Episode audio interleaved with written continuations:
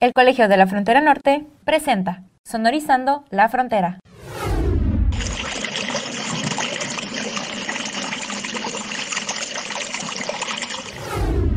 Bienvenidos a Sonorizando la Frontera, un programa que se realiza desde el Departamento de Difusión del Colegio de la Frontera Norte. Yo soy Carlos Martínez y me acompaña Rodrigo Israel González Velázquez, egresado de la Maestría en Gestión Integral del Agua, Magia, del Colegio Monterrey. Rodrigo, ¿cómo estás? Muy bien, muy bien. Muchas gracias. Muchas gracias, Carlos, por la invitación aquí a Sonorizando este programa y pues espero que eh, pues compartir un poco de, mi experiencia, ¿verdad? En, la maestría y todo eso que ya les irás platicando, pero aquí, aquí estoy listo ya. Ah, pues muchas gracias por haber aceptado y un gusto tenerte. Y para quienes nos escuchan, la investigación que realizó Rodrigo durante la maestría se titula Factores que influyen en las entregas del Tratado de Aguas de 1944, el caso del río de Conchos, periodo 1992 al 2020.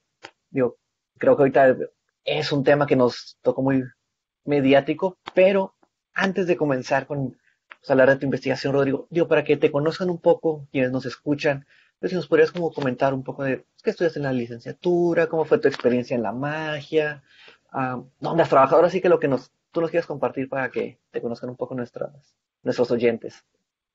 Claro que sí, pues mira, yo este, estudié, yo soy originario de Colima, entonces estudié en la Universidad de Colima la licenciatura en Ingeniería Civil. Soy ingeniero civil, eh, egresé en el 2016 y en ese mismo año me titulé. Posteriormente estuve dos años, eh, bueno, un poquito más, incluso desde antes que era estudiante de la licenciatura, estuve pues involucrado en asociaciones civiles de, una se llama NAIC, ANEIC México, que es la Asociación Nacional de Estudiantes de Ingeniería Civil, y la otra se llama ALEIC, que es la asociación la, la, misma, pero a nivel Latinoamérica, y estuve pues haciendo actividades en conjunto con, con varios compañeros, tanto de, de, varios estados de la República como de varios países de Latinoamérica. Entonces, sí me, me enfoqué un poco más en esa parte social, donde iniciamos a hacer este proyectos tanto para pues eh, promover el desarrollo integral de, de los estudiantes como pues tratar de abonarle al desarrollo de la sociedad a través de nuestro, pues desde nuestra área de especialización o de nuestra área técnica, que es pues la infraestructura, ¿verdad? Y eh, pues eso estuve haciendo dos años, dos años después de que terminé la carrera.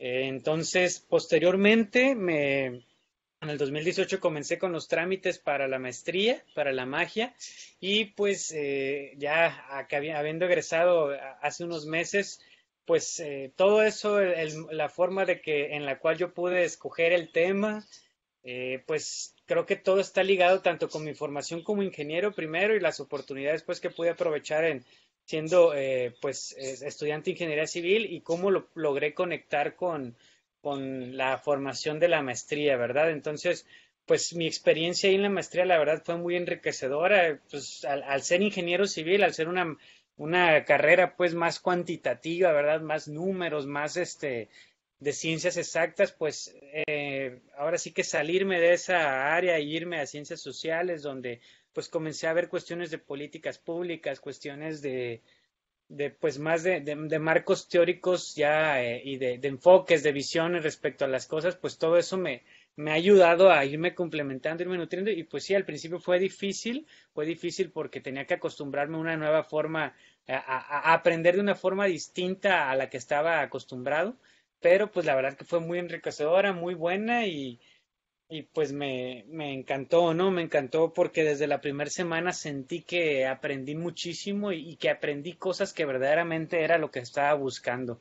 Eh, pues ya actualmente solamente he hecho estancias o no, no, he, no me he desempeñado como tal trabajando en, una empresa, estoy abriendo la mía, pero no eh, solamente he hecho como que estancias, ¿verdad? En tanto en el IMTA, que es el Instituto Mexicano de Tecnología del Agua, como en, la SILA, que es la Comisión Internacional de Límites y Aguas, esta última estando pues como estudiante de, de la maestría, ¿no? Eh, y me sirvió mucho también para mi tema de tesis y todo eso. Listo, pues ahora sí como entrando Rodrigo, digo, creo que fue un tema que pues precisamente como, bueno, recuerdo haberlo platicado con algún investigador del colegio como por febrero me parece de este año o marzo cuando empezó como que el tema del, pues vaya, de la entrega de aguas de México a Estados Unidos y pues que escaló y reventó en los medios, ¿no? De comunicación, del internet, o sea, como que fue un tema muy presente.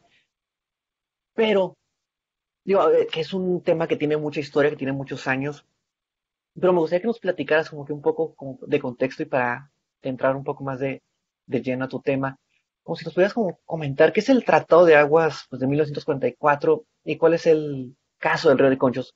Sé que es un tema como bastante amplio, bastante grande, pero como para, a modo de introducción, ¿qué nos podrías platicar? Sí, eh, pues para, yo, creo que para que todas las personas ahí que, nos estén escuchando tengan un, eh, pues una forma simple y, lo más sencilla posible de, de, poder entender todo este contexto de, lo que sucedió y de dónde viene y todo eso, pues México y Estados Unidos firman un tratado, un tratado que pues se estuvo tardó en llegar bastante tiempo, ¿no? Algunos, eh, pues, historiadores y otras personas, eh, investigadores, especialistas, han, comentado que incluso duró alrededor de 50 años la negociación del mismo, porque, pues, eh, desde que se divide, pues México y Estados Unidos en 1848 es cuando se firma el Tratado de Guadalupe Hidalgo, que es el que, pues, entrega parte de, del territorio mexicano a los Estados Unidos. Y desde ahí, pues han habido una serie de convenciones, de reuniones, este, de acuerdos entre ambos países, pues para tener una delimitación correcta y una delimitación, pues, donde ambos países sepan cuáles son los límites que tienen, ¿no? Uno respecto al otro. Hasta dónde llega mi terreno, hasta dónde llega tu terreno. Todo esto, pues, eh, sabiendo que tenemos, eh, pues, para empezar, un río que es fronterizo como tal, eh, que es el río Bravo, que es un río que pues se convierte en la frontera entre lo que es México y Estados Unidos, y tenemos otros dos ríos que son transfronterizos, ¿por qué? Porque nacen en un punto de un país y desembocan en un punto sobre el otro país, a diferencia del Bravo, que pues es literal la frontera. Entonces, al tener tres ríos, el Tijuana, el Colorado y el Bravo que compartimos, pues siempre había eh, habido la, pues, eh, la idea de que en algún momento, pues tendríamos que ponernos de acuerdo. Al inicio, pues como no se utilizaba tanta agua, ¿verdad? O como no había tanta población en, en, la frontera, no había tanto desarrollo, no había tanta necesidad, pues no, no se puso de acuerdo desde antes, o no se, no, no lo hicieron antes porque pues todavía estaban, había muchas cosas pues que, que tenían que crecer ahí un poco más, que tenía que tener más, debía tener más importancia estos ríos, esta agua, pues para que verdaderamente la quisieran, fuera relevante para estos dos países eh, generar un tratado, hasta que en el 44 lo hicieron, lo hicieron y, como les comenté, reparte, distribuye las aguas superficiales del río Tijuana, del río Colorado y del río Bravo. En Estados Unidos también le llaman río Grande al río Bravo. Y bueno, en pocas palabras, eh, Estados Unidos nos entrega agua del río Colorado cada año, nos entrega alrededor de por darles un número, si a alguien le interesa, está alrededor de 1.850 millones de metros cúbicos. Y en el río Bravo nosotros entregamos a Estados Unidos. ¿sí? Nosotros entregamos al, en promedio anual, porque en el río Bravo entregamos cada cinco años, pero anualmente, si, si sacamos el promedio, serían 432 millones de metros cúbicos, ¿no? Entonces, eh, así en números sencillos, lo que mucha gente dice, lo que muchos, eh, eh, pues, cuando se habla del tema, casi siempre dicen, no, es que México recibe cuatro veces más de lo que da, ¿no? Entonces, este es siempre como que un argumento fuerte para, para muchos tomadores de decisiones de decir, oye, es que el tratado le conviene a México, ¿no? Ya después, en el caso, ¿qué es el caso del río Conchos? ¿O por qué me, me, enfoqué a, a, dedicarme a estudiar esta parte del río Conchos? El tratado establece que así como Estados Unidos nos da agua del río Colorado a México, nos entrega, nosotros le damos agua en el Bravo. Pero ¿cómo? El tratado lo dice. Dice que eh, a partir de seis tributarios, seis ríos, seis afluentes, este, son estos seis tributarios, los afluentes son los ríos que se conectan con un río más grande. Entonces, estos seis tributarios conectan con el río Bravo. Este, en este, esos seis tributarios, uno de ellos es el, el río Conchos, y es el más importante de, los seis. ¿Por qué? Porque es el que es su cuenca, su delimitación, toda esa zona, esa superficie que abarca la, el río, la cuenca del río Conchos, este, pues es la que produce más agua. Entonces, históricamente, del 44 a la fecha, el río Conchos ha, entregado aproximadamente entre el 48 y 49% de, del agua. Siendo seis ríos. Si, si, todos los, los, ríos se entregaran igual, pues entregaran alrededor de 17, 18% cada uno, ¿no? Pero como los ríos, pues cada uno entrega conforme pues el agua que tiene y la superficie que tiene su cuenca y todo eso, pues el río Conchos es el que entrega más. Entonces, por eso me di a la tarea de de investigar este río, de, de analizarlo, de, de, ver los factores que, que influían pues en que este río tuviera agua para entregar o no, ¿verdad? Obviamente todo esto relacionado con los usuarios, con los tomadores de decisiones, con, con, todas las personas pues que, que, están ahí al tanto de, de, la utilización del agua en la cuenca. Y ahorita, eh, escuchando precisamente sobre estos factores que influyen en la, en la entrega, recuerdo digo, que conversé con el doctor Alfonso Cortés hace unas semanas, quizás meses, me acuerdo, y también con el doctor Ismael Aguilar, digo, y así como a grosso modo digo, y también como en un término un poco más informal, nos comentaban que, aunque parecía este tema como de las entregas de agua ahorita, el, ha ocurrido en este año, como muy mediático y como muy nuevo, entonces me decían de no, o sea que es una discusión, o sea que ha ocurrido desde años, o que inclusive previo al tratado, que había como muchos conflictos, como ahorita nos comentabas, y que, o sea que siempre ha habido como que estas negociaciones, factores que influyen en las entregas, eh, discusiones, como en, al momentos violencia, pero te preguntaría, Rodrigo, como de cuáles son estos factores que precisamente influyen en la, en la entrega. Y también algo mencionaban los investigadores, me comentaban sobre el, entregas eh, de quinquenios cada cinco años y que también esos términos como que van generando entre los tomadores de decisiones o políticos cierta discusión o cierta discrepancia de cómo interpretar un poco el, el tratado. Entonces aquí sería como que un poco, si nos puedes como comentar cuáles son estos factores que, que influyen en la entrega de agua. Sí, claro que sí. Y, mira, qué bueno que pues se, ha dado como que un seguimiento al tema, ¿verdad? De, el tratado, si bien se firma en el 44, entra en vigor en el 45, cuando es ratificado por los por el Congreso en Estados Unidos y por el y el Senado acá en México.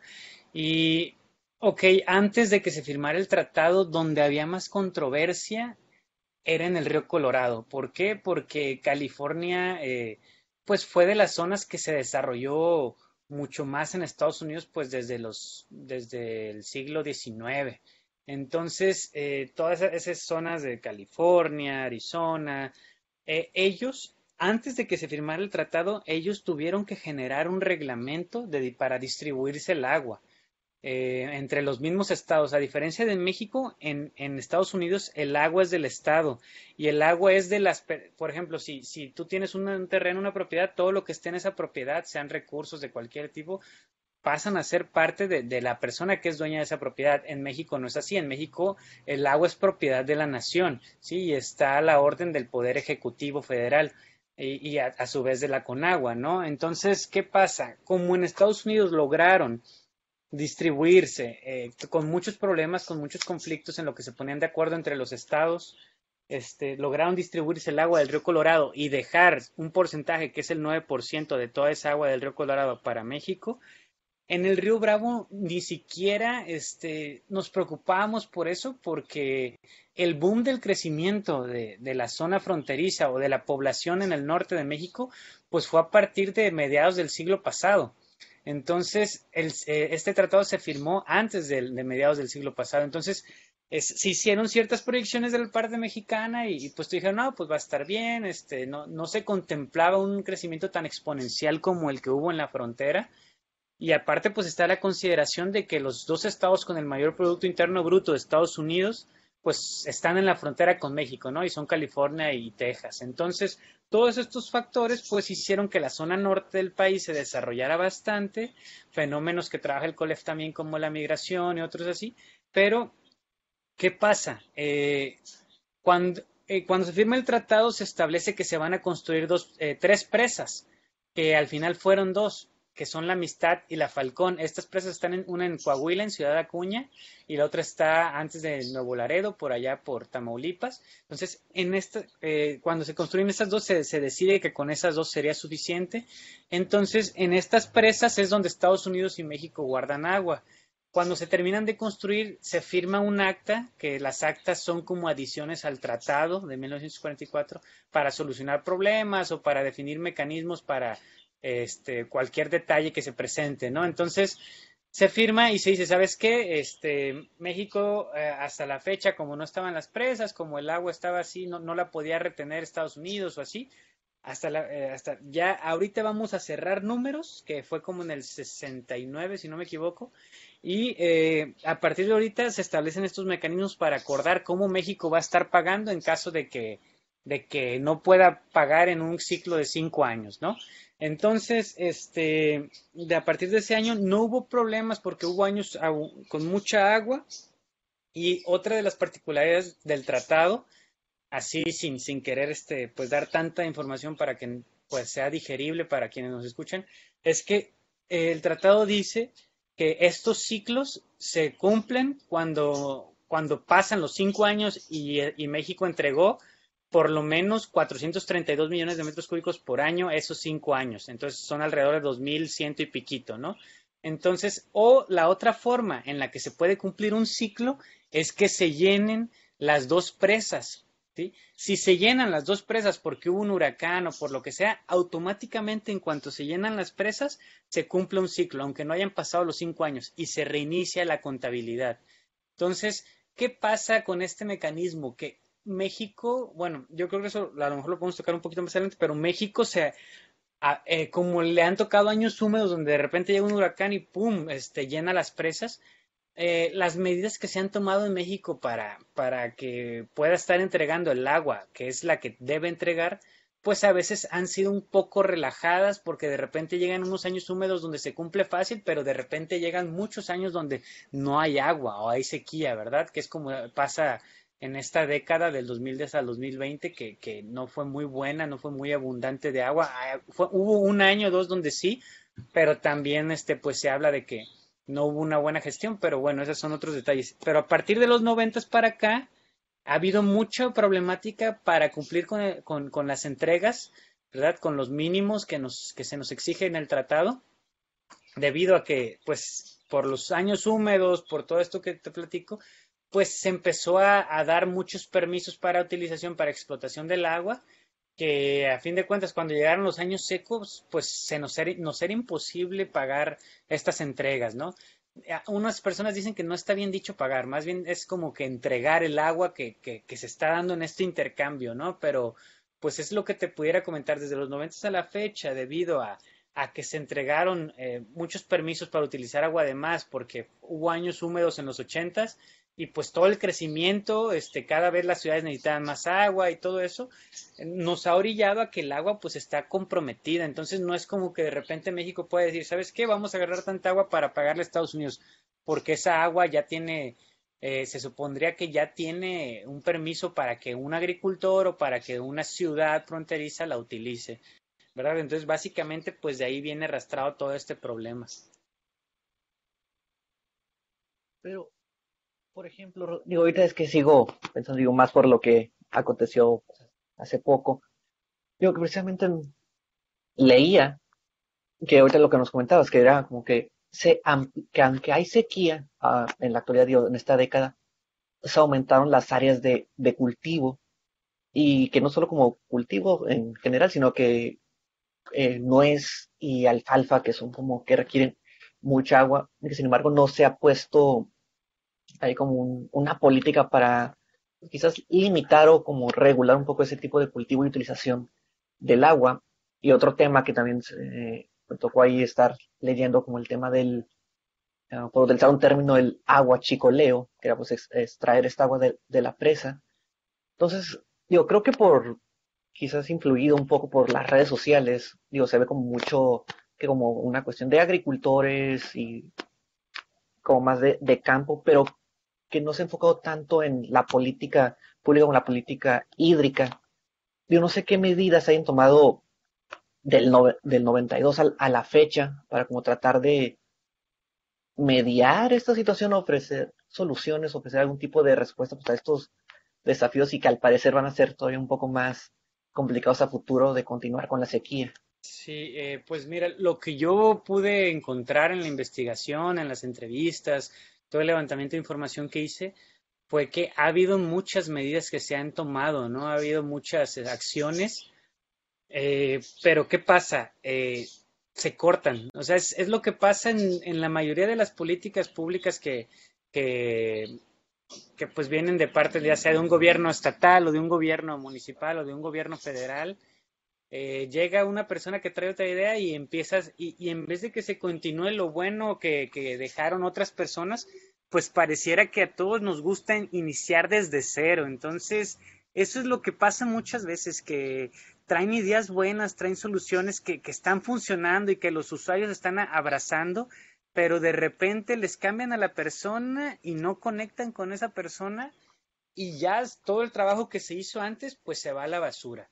Y eso pasa en muchísimas cosas. Yo sé que solamente en el tema del agua no es así, o sea, es, es en la mayoría de las cosas, que es el, el constante recambio de personal, eh, la falta de continuidad en las políticas eh, públicas ya aplicadas o en las medidas, y todo eso pues ha afectado bastante porque dijéramos, no, pues es que el gobierno no ha hecho nada, no, es que sí ha hecho, pero no, lo, no ha logrado terminar, no ha logrado que, que se vea pues la, eh, la, que la solución funcionó porque de repente llega alguien y las corta y de repente llega otra persona y las corta y inicia otra y porque todos decimos pues que creemos saber hacer las cosas mejor, ¿no? Y yo creo que sí en ese sentido, pues ha faltado, pues en, hasta cierto punto, pues humildad para reconocer lo que está bien hecho y, pues lo que no está bien hecho, no desecharlo, pero sí acomodarlo. Este, porque eso también manifestaban mucho los agricultores. Todo esto que te lo digo yo te trato de decirlo de la manera más neutra posible, y, pero me lo encontré muy constante en, en, todo el levantamiento de la información. No, pues es que estaba antes dirigiendo eh, este proyecto tal persona, pero la quitaron y, te decían los agricultores que con esa persona pues tenían una buena relación porque sentían que verdaderamente eran escuchados y luego dicen, no, y luego pusieron otra persona que no me escuchaba y que quería dar, tenía preferencia por, por la cuenca baja, no sé, por los agricultores de Tamaulipas. Y así, o sea, es, es como que siempre, eh, pues muchos detalles, pues desgraciadamente, de, que tienen que ver con la gestión, con, a veces malas decisiones con eso, pero también con cuestiones políticas de, de, lo que pasa en todos los problemas, porque todos los ahorros que se supone que tuviesen que haber de agua, pues uno dice, no están. Y, los mismos tomadores de decisiones, si tú puedes, si tú hablas con, no sé, imagínate que entrevistaras a la doctora Blanca Jiménez, ella te va a decir, es que lo que se ha hecho, ¿dónde está? O sea, todos los millones de dólares que se le invirtieron a, la cuenca del río Conchos para hacer más eficientes los distritos de riego, dice, ¿dónde está el agua? Y es que la verdad es que no se sabe dónde está el agua, ¿no? Y existe mucho aguachicoleo, como tú comentas, ¿no? Que se supone que van a tomar medidas, pero los agricultores demandan que ya se tomen las medidas eh, porque hay mucha agua que, que pues agricultores sin permisos pues utilizan, ¿no? O personas en sus ranchos o lo que sea.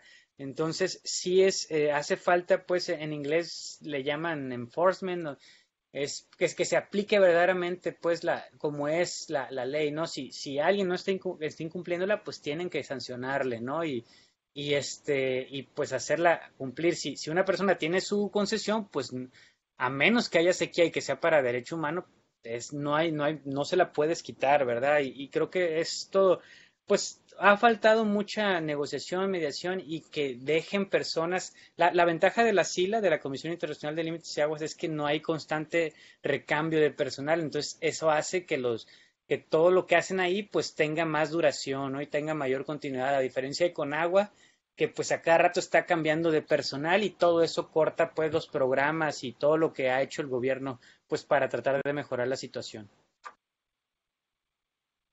Pero por ejemplo, Rodrigo, me salta como digo, ya que estamos ahorita un poco el tema político o institucional.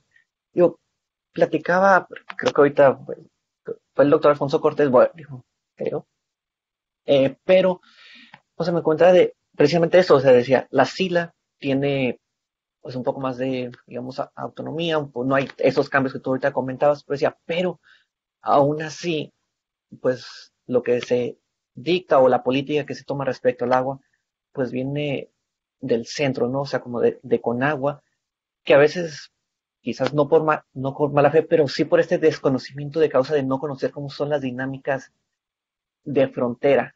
Y que también como de frontera decir como no es lo mismo, precisamente contaban como el río Colorado al río Conchos, otra situación. O sea, ¿crees tú quizás salirnos un poco del, el tema del agua, o sea que sí es en parte este desconocimiento de, pues, vaya, de la ubicación geográfica o de las dinámicas que ocurren en frontera, lo que también ha, quizás alentado un poco las negociaciones o que ha hecho que se escalen un poco más los conflictos a que si se dejara que personas como la SILA, agricultores, eh, personas que pues viven en esos contextos de en su manera cotidiana, tomaron un poco la discusión entre ellos. Eh, sí, mira, yo, creo que sí tiene que ver mucho, este, independientemente de la gran capacidad que existen con agua, porque hay técnicos muy buenos, ¿verdad? Y, en la SILA ni se diga que también este, varias veces siempre velan por los intereses de nuestro país, ¿no? Y a mí me consta porque yo estuve ahí en haciendo una estancia y conozco a varias, a la ingeniera principal, al ingeniero principal de ambos ríos. Este, independientemente de eso, la SILA no toma las decisiones, quien las toma es la CONAGUA, ¿no? Porque la CONAGUA es la autoridad del agua. Entonces, la SILA puede decir algo, pero CONAGUA es quien tiene la última palabra, ¿verdad? CONAGUA es la encargada de ejecutar. Entonces, eh, ¿qué pasa? Todo está ligado pues con las con las reformas que ha habido este, con la Ley de Aguas Nacionales del 92, la reforma que hubo en el 2004, donde se incluyó la parte de, de la descentralización y de la participación social a través de los organismos de cuenca y de, las, de los consejos de cuenca, creo que con agua debe de, apostarle más a, a, darle más poder a, a las regiones, porque tú sabes que en nuestro país, pues cada región tiene sus particularidades y si una región siente que su misma región no está tomando sus decisiones y que está dependiendo o que, o que una persona que está en el centro del país o que un poder que está en el centro del país y que ellos dicen, oye, ¿por qué va a tomar las decisiones de acá alguien que no conoce acá? ¿no? Y todo eso sí genera conflicto porque es, la identidad seccional. Este, yo trabajé mucho el marco teórico de hidropolítica subnacional y la, la identidad seccional que tiene que ver con todo eso, ¿no? Con las jurisdicciones, con el cómo se toman las decisiones, con lo que piensan las personas que están meramente en el sitio, las asociaciones civiles, todo. Si no los consideras eh, eh, en la toma de decisiones, ellos van a sentir que eso viene de fuera, que eso es de extranjeros, que eso es como una invasión a lo que ellos también piensan, ¿no? Entonces, sí creo yo que la descentralización en el tema del agua se debe de notar más y, este, eso va a generar que se vayan disminuyendo poco a poco los conflictos y que las negociaciones mejoren. Rodrigo, tristemente se nos está como acabando el tiempo de este programa, pero no me quisiera ir sin preguntarte, como de, yo, hace unos meses pues te entregaste pues, esta investigación a través de una tesis. Digo, fueron dos años de estar trabajando en este tema, de estarlo modificando, me imagino que con cambios, y hasta que se vio materializado. Pero te preguntaré como que en todo este proceso y al final hubo como algún dato, alguna, algún tema, alguna como particularidad que llamara particularmente tu atención, digo que fuera como de que quizás no lo esperabas o que a lo mejor lo esperabas pero se presentó de manera diferente como un tallazo que dijeras wow o algo que nos puedas como compartir este conclusiones que probablemente encontraste. Mm, sí, sí, y este, fíjate que pues yo creo que, o sea, tenía claro dónde quería trabajar y como que los problemas que quería tocar, pero me costó mucho. Yo creo que cambié el título como unas siete veces, este, hasta encontrar pues eh, el título que yo quería más ad hoc, pero pues sí, fíjate que algo que, que considero como que un, algo muy valioso de mi trabajo de investigación que pude realizar pues bien asesorado por el doctor José Luis Castro, por el doctor Alfonso Cortés y, y por incluso este pues mi, lectora externa, que fue también este, la, doctora Rosario de, Texas AM, este, fíjate que al estar en SILA y en las reuniones con el Consejo de Cuenca y con los usuarios, y por todo este tema del gobierno de la, eh, que entró en 2018, el gobierno federal, se, se ha generado pues que, que, se empieza a soltar un poco más de información, ¿no? Las dependencias, desde Conagua entregando cada vez más datos hasta la misma SILA, ¿no? Entonces, en ese periodo pude yo rescatar de los mismos usuarios, los usuarios me hicieron llegar información que, les brindó la SILA. Y esa información yo no la había encontrado en ningún lugar publicada, ¿no? Esa información era información de, de las reuniones solamente que tenían, pero al facilitársela a, a, los usuarios del consejo, que son los, los agrícolas principalmente de la cuenca, ellos me la hicieron llegar y, pues automáticamente, pues como ya estaba dada, pues ya era información que se podía publicar, ¿no? Y esta información tiene que ver con los ciclos. con los ciclos eh, desde el ciclo 1 hasta el ciclo 36 que inició el 25 de octubre del mes pasado, este, donde ya se cerró eh, por fin el ciclo pues que, que, teníamos y hasta se firmó un acta, hubo todo un protocolo ahí el mes pasado.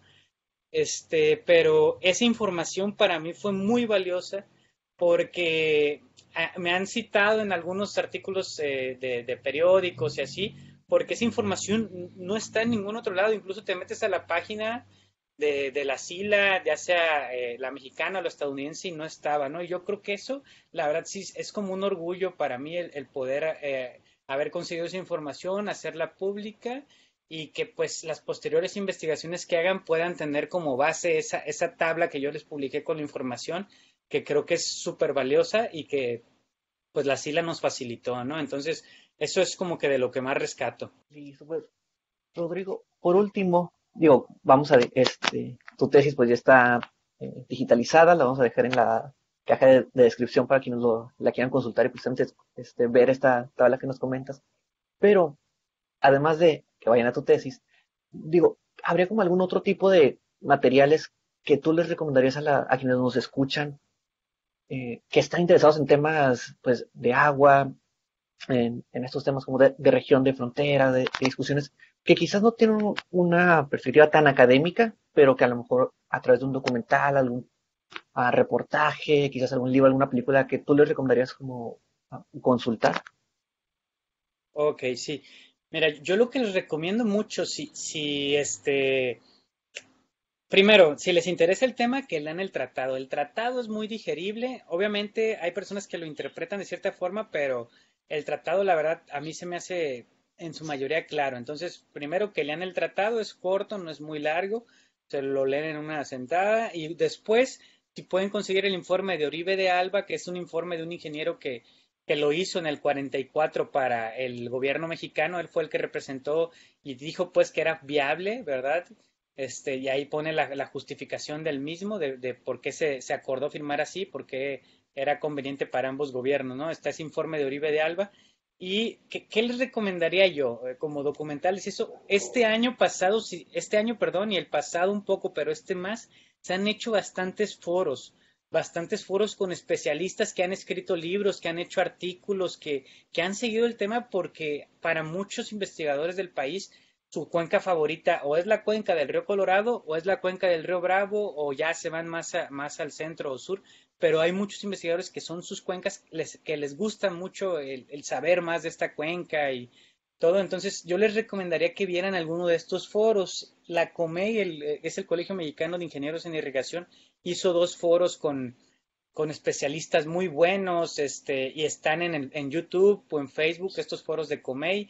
También este, han hecho este, el gremio de, de, los ingenieros del Colegio de Ingenieros Civiles de México ha hecho foros con el actual comisionado de la SILA, están en Facebook, ahí eh, con, con, la directora de Conagua. Creo que el que, el que puedan ver información de, de, un foro este, les abre todavía más el panorama y de ahí ya se pudieran brincar a, a, bibliografía o a, o a, literatura ya más eh, científica, ¿verdad?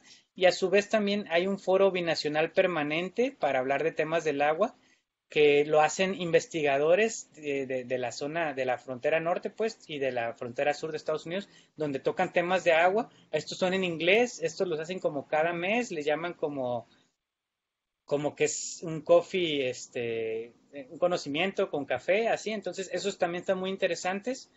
Este, y, es lo que les pudiera recomendar que los buscaran, ¿no? Todo el material pues está ahí en, en, en Twitter o en YouTube o en todas esas plataformas. Y para este, personas que ya están dentro de la academia, que en, la, en su universidad o en la maestría, se hacen doctorados, también están empezando a estudiar temas relacionados con, el agua. ¿Tú qué autores o autoras, libros, papers utilizaste en tu, en tu tesis y que les recomendarías utilizar para armar esta parte teórica? Sí, pues mira, mi, mi, mi fuerte teórica fueron dos, fue la hidropolítica y la gobernanza multinivel, ¿no?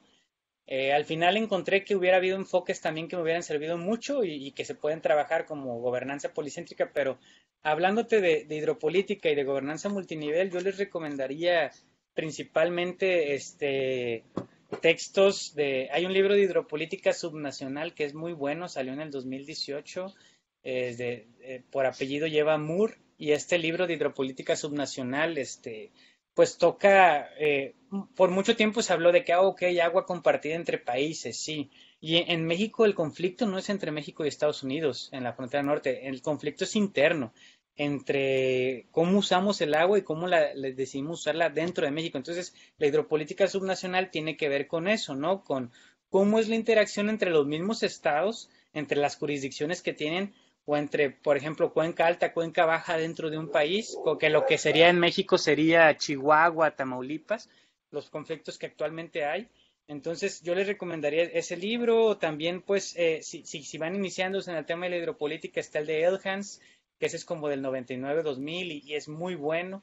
También este, te, disipa muchas dudas, ¿verdad? Entonces yo creo que en, ese tema eso, este, gobernanza multinivel, pues, eh, pues la OCDE ha publicado varias cosas. Eh, aquí a nivel país, pues está también el doctor Polioptro Martínez Austria lo, ha tocado y, otras personas que también pues traen un enfoque interesante para eso. Eh, pero pues es lo que yo les pudiera recomendar así. Y por último, Rodrigo, dejando como un poco de, lado de la investigación, eh, digo, ahorita el, en el colegio entraron como un grupo nuevo de estudiantes de, maestría, tanto en, pues vaya, en sus diferentes posgrados. Y ahorita mencionabas que cambiaste tu, investigación como siete veces más o menos. Y como algún consejo o algún como recomendación que les darías a estos nuevos estudiantes pues, del COLEF que inician apenas su proceso de, de maestría pues, de investigación o alguno que dijeras, sabes que a mí me hubiera gustado que me dijeran eso cuando yo estaba empezando, pues vaya, mi, mi posgrado. Ok, sí, eh, sí, yo cambié como siete veces el título porque sabía que quería trabajar esa cuenca, sabía que quería trabajar agua transfronteriza, sabía que quería, pues, investigar cómo estaba todo, ¿no? Dónde estaban los puntos claves, nada más que no hallaba cómo aterrizarlo bien a un título y a, algo que, que, englobara todo.